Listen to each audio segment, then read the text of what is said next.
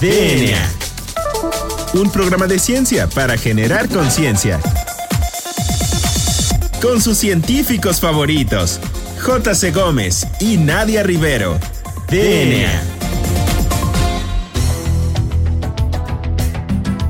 Hola, bienvenidos a una edición más de DNA, un programa de ciencia para generar conciencia. Yo soy el doctor Carlos Berjan y me acompaña como cada jueves la doctora Nadia Rivero. Nadia, ¿cómo estás? Hola Juan Carlos, muy buenas tardes. Pues muy bien, aquí en una semana más bajo cuarentena. Sí, recuerden que estamos en una edición especial de DNA en cuarentena. muy bien, ¿qué te parece si vamos a presentar el día de hoy? ¿Qué tenemos preparado? Pues mira, estamos preparando un programa especial porque eh, muchos he escuchado en las eh, conferencias, en los noticiarios, muy mal por cierto, y en, en general en los periódicos de diferentes términos epidemiológicos y términos en salud pública que eh, a veces confunden como incidencias, prevalencias, este, si una letalidades, mortalidad, epidemiología, salud pública, exacto. salud pública y epidemiología. ¿sí? Entonces, eh, hoy invitamos a un experto para que nos hable un poquito de estos términos y que de hecho él tiene mucha experiencia en docencia y que queden un poquito más claros para nuestro auditorio, para que la próxima vez que escuchen al doctor Gatel o que escuchen a alguien en las noticias diciendo este algún término, sepan y conozcan más o menos a qué nos referimos y a qué se refiere eh, en ese sentido la, el, término, ¿no? O, las diferentes definiciones o las gráficas que se ven. Exacto. Entonces, bueno, vamos a presentarlo. ¿Nadie quién es? Bueno, pues aquí hay que aclarar que esta entrevista es con sana distancia y bueno, pues el día de hoy tenemos en la línea a nada más y nada menos que al famosísimo doctor Roberto Carlos Castrejón Pérez, quien ya nos ha visitado anteriormente en este programa. El doctor es cirujano dentista, maestro en ciencias y doctor en ciencias por la Universidad Nacional Autónoma de México. Y él lleva más de 10 años impartiendo clases sobre epidemiología bucal, epidemiología y salud pública en la Universidad Nacional Autónoma de México. Muy buenas tardes, Roberto, ¿cómo estás? Hola Nadia, buenas tardes. Juan Carlos, ¿cómo están? Yo Hola Roberto. Bien, guardado en estos días. Así es, como debe de ser. Bueno Roberto, pues mira, eh, queríamos que nuestro auditorio eh, sepa más o menos algunas de las eh, términos que se están manejando ahorita en salud pública y en epidemiología y en general en la opinión, porque vemos que hay mucho desconocimiento y vemos que hay muchos términos nuevos que la gente, bueno, nosotros normalmente lo utilizamos en el ámbito, pero la gente en la, este... En su slang, en su lenguaje cotidiano. Los tiene que incorporar los ahora. Tiene que empezar a incorporar, y más a incorporar, entender, ¿no? Porque inclusive los periodistas tampoco tienen un manejo muy adecuado de estos términos epidemiológicos. Entonces, te queremos preguntar así, primero para nuestro auditorio sencillo que sepa, ¿qué es la epidemiología y qué es la, salud pública? O sea, ¿por qué son diferentes o qué es cada una? Bueno, esta, esa es una respuesta un poco extensa. Voy a tratar de hacerla lo más breve posible. La epidemiología es la disciplina que se encarga del estudio del comportamiento, la distribución y los determinantes de las enfermedades en grupos poblacionales. La epidemiología se distingue de la investigación clínica y del trabajo clínico porque su unidad de estudio son las poblaciones, mientras que para la investigación y la práctica clínica, la unidad de estudio es el individuo. Okay. La salud pública es la disciplina que se encarga de proteger, mantener y mejorar las condiciones de salud a nivel poblacional. Para lograrlo, hace uso de la información que se produce en la, epidemiología a través del desarrollo e implementación de programas de educación de salud y programas preventivos. Un ejemplo para programas preventivos son la floración del agua y la sal. Eh, lo que vivimos ahora con la promoción del lavado de manos también es un programa preventivo derivado de la epidemiología y, utilizado por la salud pública. La salud pública, además de apoyarse de la epidemiología, también se apoya de especialidades como medicina preventiva y cuidados de la salud. ¿Cuál es la diferencia entre estas dos, entre epidemiología y salud pública? Para poder exponerlo de manera fácil es necesario tener eh, eh, claro que los resultados de la epidemiología ayudan a la comprensión y el del comportamiento y distribución de las enfermedades y sus determinantes. Y esto, este conocimiento permite que la salud pública diseñe e implemente medidas preventivas que se pueden dirigir a nivel poblacional. La salud pública es la disciplina que se dirige a la población, no al individuo. Okay. Ok, Roberto. Bueno, pues entonces, como ya sabemos, pues la epidemiología es una ciencia que no es tan nueva, no es tan moderna, por así decirlo, eh, pero también existen otros términos que eh, han emanado de ella. Por ejemplo, ¿nos podrías decir qué es un brote de una enfermedad, qué es una epidemia y pues qué es una pandemia? Perfecto. Um, brote, epidemia y pandemia son tres expresiones que están muy relacionadas. Todo comienza con un brote. cuando una enfermedad sucede en un número superior al esperado en una población definida, se denomina brote.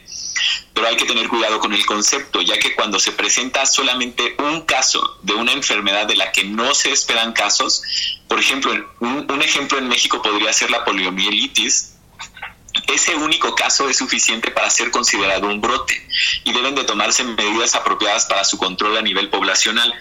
De manera similar, cuando se trata de una enfermedad más común como la influenza, se espera que en una temporada específica se presenten un número de casos, pero cuando ese número de casos esperado es superado, entonces se considera brote. El brote, cuando no es debidamente controlado, puede comenzar a distribuirse en la población local y puede convertirse en una epidemia. La epidemia es cuando se presentan un mayor número de casos de una enfermedad que los esperados durante un periodo definido o en un área geográfica definida. Entonces la epidemia ya va un poco más amplia que solamente un brote. Un brote puede ser localizado muy puntualmente y, la epidemia es cuando ya se comienza a extender geográficamente, pero aún de manera local. Eh, la expresión pandemia es la que se utiliza para hacer referencia a una epidemia que ha superado barreras geográficas, barreras geográficas grandes como pueden ser los océanos. Cuando una enfermedad se distribuye de manera global, entonces puede considerarse una pandemia.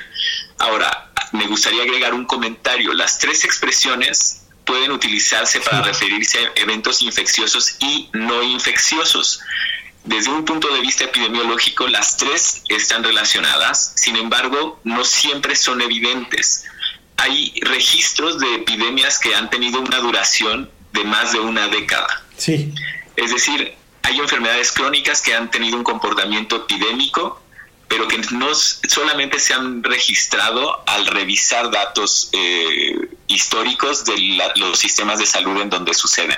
Claro, que por ejemplo es como decían con las enfermedades crónicas, ¿no? Que era la epidemia del nuevo, del nuevo siglo. Sí, así es. Oye Roberto, y una pregunta para el auditorio. ¿Cuál sería entonces la diferencia entre las enfermedades infecciosas y las enfermedades crónicas? Y esa es una pregunta muy compleja porque eh, es muy probable que las, lo que conocemos como enfermedades crónicas sean también enfermedades transmisibles. Y lo que habría que hacer, la manera en la que habría que diferenciarlas en este momento es que hay, un, hay enfermedades que tienen vectores, que son las que consideramos como infecciosas eh, de manera tradicional. Sí. Eh, el dengue, por, por ejemplo, sin embargo, las enfermedades crónicas también tienen sus maneras de ser transmitidas, no, de la, no por vectores, sino a través de ejemplos. Por ejemplo, eh, una situación muy eh, clásica sería una, una, pareja de padres que tienen hábitos de sedentarismo y malos hábitos de dieta, sí. que van a enseñarle a los hijos con este ejemplo y tener muy claro que el ejemplo arrastra, el ejemplo es la manera más fuerte de educar a, a un individuo joven.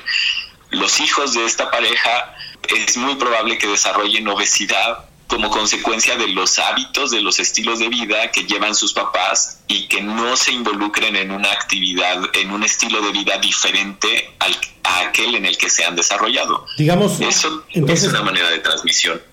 Que es como una enfermedad, o una enfermedad crónica sería una enfermedad que puede ser transmisible, pero no, no representa un vector. Así es, no, no a través de un vector como lo vemos de manera convencional, como puede ser un mosquito, como puede ser un, insecto, como puede ser eh, la contaminación del agua incluso. Claro. Oye Roberto, y por ejemplo, ahorita que estamos hablando de las enfermedades crónicas, Dentro de las entrevistas que hemos visto con el doctor Hugo López Gatel, se ha mencionado mucho el término comorbilidades. ¿Qué es eso? Comorbilidad es una expresión que se utiliza para referirse a cuando más de dos, dos o más condiciones crónicas suceden en el mismo individuo.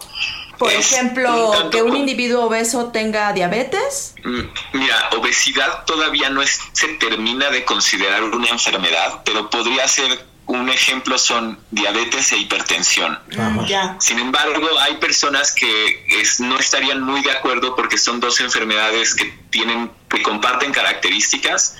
Entonces tendrían, y hay quienes dicen que esa no es una comorbilidad porque la diabetes y la hipertensión pueden tener mecanismos que, se, que, que hagan que una sea causa de la otra, que hagan que parezca que una es causa de la otra. Pero eh, se podría hacer un eje, y además forman parte del, de lo que se conoce como síndrome metabólico. Eh, un ejemplo diferente de comorbilidad podría ser algún tipo de problema cardíaco con, una, con problemas renales. Y no importa cómo lo veamos, en algún punto todas las enfermedades terminan interconectándose y se vuelve muy difícil utilizar la, de manera clara la expresión comorbilidad. Claro, que de hecho es como cuando te dicen de algo me voy a morir, cuando dicen las personas que tienen obesidad mórbida o obesidad, dicen de algo me voy a morir y claro, sí, se van a morir de hipertensión o de diabetes o de alguna complicación que incluya este enfermedad crónica de hígado y riñón, o sea, finalmente es como muy complejo esto, ¿no? Este sistema. Es muy complejo y ah, es esta expresión que acabas de usar, que, que, acabas de citar de muchas personas que dicen de algo me he de morir, preferiría que alguien del área de psicología o de psiquiatría se refiriera a ella porque también son tipos de, razonamiento muy peculiares. Los mecanismos, la salud, la, Organización Mundial de la Salud está girando su política hacia una eh, política de atención individualizada, de medicina personalizada. Esto es un abordaje muy interesante, pero es bien complejo. Roberto, se nos está terminando el tiempo. ¿Qué te parece si vamos a un corte y regresamos retomando esta, esta parte? Me parece perfecto. Entonces, regresamos.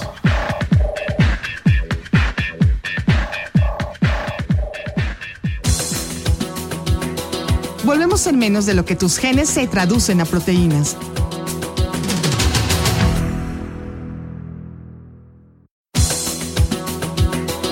Ya recargamos ATP. Continuamos.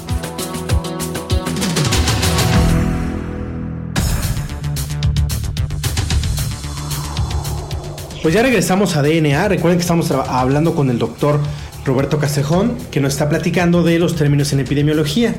Entonces, Roberto, ¿por qué no nos platicas eh, de esto que se menciona mucho que la prevalencia, pero luego otro doctor dice que la incidencia y eh, como que confunde? ¿Cuál es la diferencia entre la incidencia y la prevalencia? La expresión prevalencia se refiere a la presencia o la experiencia de la enfermedad en una población en un momento definido se expresa como porcentaje y es el resultado de la división del número de casos de una enfermedad sobre el total de individuos en la población a la que se refiere. La incidencia se refiere a la, a la proporción de casos nuevos de una enfermedad en un grupo de individuos originalmente libres de la enfermedad. Esta es expresión tiene implícito el tiempo, ya que para poder medirla es necesario conocer cuántos individuos libres de la enfermedad están en un momento, en el inicio de un periodo de observación, se identifican durante ese periodo de observación el número de casos que se diagnostican o el que se presentan como casos nuevos y se sigue hasta a la, población hasta el final para ver cuántos de esos individuos, qué proporción de esos individuos desarrolló la enfermedad. En este momento es muy difícil hablar de la incidencia de manera general, y se, pero se puede hacer referencia a la incidencia por semana o a la incidencia cada 15 días. Ok, y a partir de estas este, medidas, ¿se puede calcular la tasa de mortalidad? Antes de eso, ¿nos podrías decir también qué significa tasa de mortalidad y si es lo mismo que tasa de letalidad? Sí, porque lo manejan muy, eh, o sea, primero dicen la tasa de letalidad. este, sinónimos. Ajá. Vamos a ver, mortalidad es el número de individuos que fallecen por cualquier causa en toda la población. Se parece eh, tal cual, no importa por qué causa, el número de muertos totales en la población.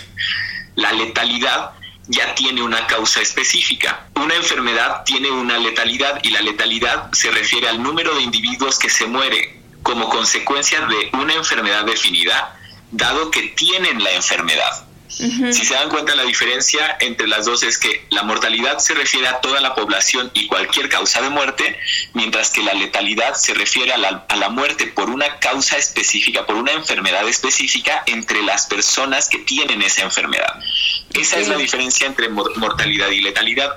Ahora, la expresión tasa hace referencia a una unidad de tiempo. La incidencia, la mortalidad y la letalidad pueden medirse por unidad de tiempo. Si tú observas a una población durante un mes, una semana o un año, esa es una unidad de tiempo y la tasa de letalidad se refiere a la velocidad con la que se mueren las personas que tienen una enfermedad, dado que tienen esa enfermedad. Sí, claro.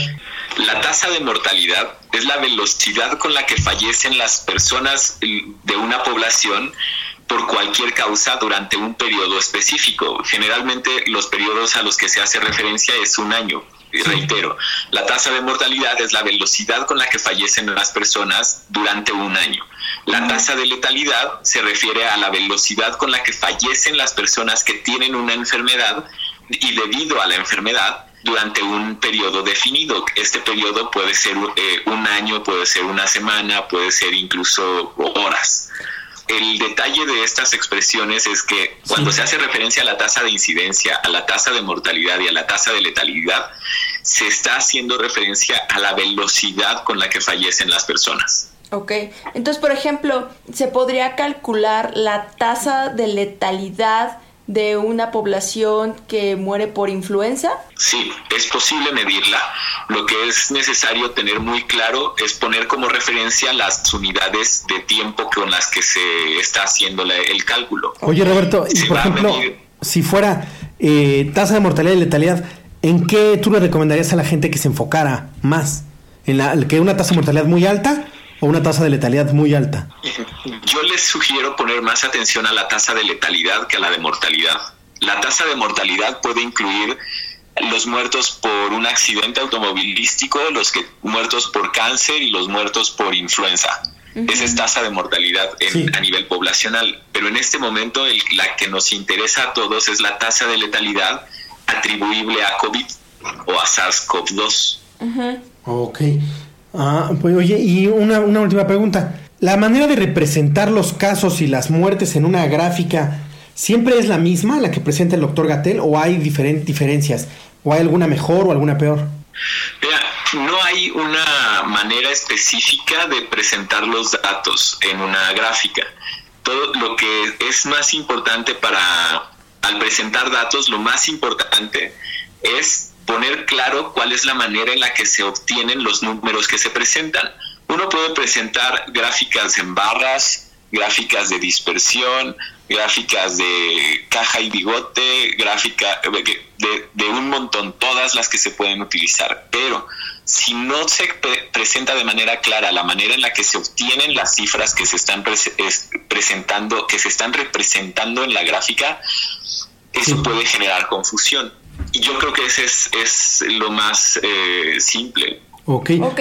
Oye, Roberto, y bueno, regresando un poquito a todo esto que estaban mencionando de cómo es que se representan eh, la información, eh, entonces, ¿nos podrías decir qué significa la carga de la enfermedad y cuáles son las fases de una epidemia y en qué consiste cada, cada fase? La carga de la enfermedad se refiere a, la, a qué proporción de todos los enfermos corresponde a una enfermedad específica tú puedes tener a un 100% de personas enfermas por múltiples causas, pero la mayor carga de enfermedad es atribuible a diabetes, obesidad, hipertensión. En México, en las condiciones de México, la enfermedad que tiene más carga son esas tres, diabetes, hipertensión y obesidad. Eh, la expresión carga de la enfermedad se refiere a la enfermedad que domina o más de mayor proporción en una población específica entre todas las enfermedades. Y la otra era sobre... Las fases de la epidemia. Las epidemias no tienen fases por sí mismas, dependen mucho de qué enfermedad se está tratando. Más temprano les mencioné que ha habido epidemias que han durado 15 años, entonces no hay como una fase específica. Lo que es necesario entender es que las enfermedades tienen una historia natural. La historia natural de una enfermedad es el curso de una enfermedad sin ningún tipo de intervención. Sí. En el caso de enfermedades de las cuales ya conocemos las causas y, y disponemos de medicamentos, de tratamientos específicos, es posible interrumpir el tiempo de duración de la enfermedad porque conoces la causa y dispones de, medios para intervenirla. Cuando nos enfrentamos a una enfermedad nueva, como es el caso que es una enfermedad nueva por un virus nuevo, no es tan fácil interrumpir ese, la historia natural hasta que mientras no se disponga de una vacuna para ello. Entonces las, las epidemias no tienen eh, fases por sí mismas, sino que depende de cuánto dura, depende de las características de la enfermedad a la que se atribuye la epidemia. En este caso es necesario tener presente que hay un periodo de incubación o un periodo de latencia donde hay la infección pero no hay ninguna expresión clínica. Hay un periodo de expresión clínica que generalmente es la expresión, el periodo de mayor infectividad donde los individuos tienen la capacidad de contagiar a más personas y hay un periodo de recuperación. Eso es, es lo mismo que veríamos en, una, en la duración de una epidemia pero con cierto desfase y considerando el tamaño de la población que experimenta la, epidemia. Oye Roberto, ¿y esas fases que le llaman que entramos a fase 1, 2 y 3? Ah, esas son estrategias que tienen las organizaciones de salud o los sistemas de salud para responder a diferentes retos y es lo que está lo que han expuesto eh, el doctor López Gatel y lo que expone también el doctor Tedros. Cuando está iniciando una fase es necesario controlar a la población. Entonces hay una fase en donde se dice tengan cuidado, no hagan esto y se puede ser, voy a entrecomillar, laxo conforme va comprometiéndose o avanzando o incrementando la enfermedad o la epidemia, es necesario implementar nuevas estrategias para contener o para controlar que tienen como, objetivo final proteger a la población. Sí. Eso es las fases de las que se habla, son estrategias de reacción ante una condición como, una como, como en este momento una epidemia. Por ejemplo, aquí en México estamos más familiarizados con los planes de N3. Los planes de N3 tienen también diferentes fases y depende de cómo se está presentando un fenómeno meteorológico, que es lo que ha sucedido con mayor frecuencia. La, eh, la respuesta de N3 va a ser de mayor o menor medida y se va a administrar de alguna manera. Las fases de las a las que se hace referencia en este momento tienen ese mismo objetivo, tratar de proteger a la población por medio de estrategias que, se consideran apropiadas para ese momento, dadas las circunstancias que se están viviendo. O sea, podríamos decir que son como una cosa hecha o creada por nosotros, por los epidemiólogos, para poder contender contra la enfermedad de forma efectiva. Oye, Roberto, pues es muy interesante todo esto que estamos platicando de epidemiología, pero lamentablemente, una vez más, ya se nos acabó el tiempo. Entonces, agradecemos muchísimo tu participación. Juan Carlos, muchas gracias por un programa más. Muchas gracias, Roberto. Gracias a ustedes, es un placer platicar con ustedes y espero que la información sea de utilidad para el auditorio. Por supuesto que lo va a hacer porque fuiste muy claro en los términos y creo que eso es lo que hacía falta. Información dinámica y muy de muy fácil acceso para toda la población.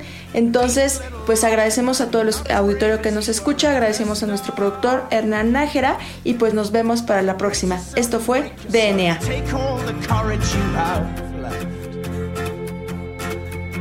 Wasted on fixing all the problems that you made in your own head. But it was not your fault but mine, and it was your heart on the line. I really fucked it up this time, didn't I, my dear? DNA. La materia no se crea ni se destruye, solo se transforma. Nos vemos en el próximo programa de DNA, un programa de ciencia para generar conciencia.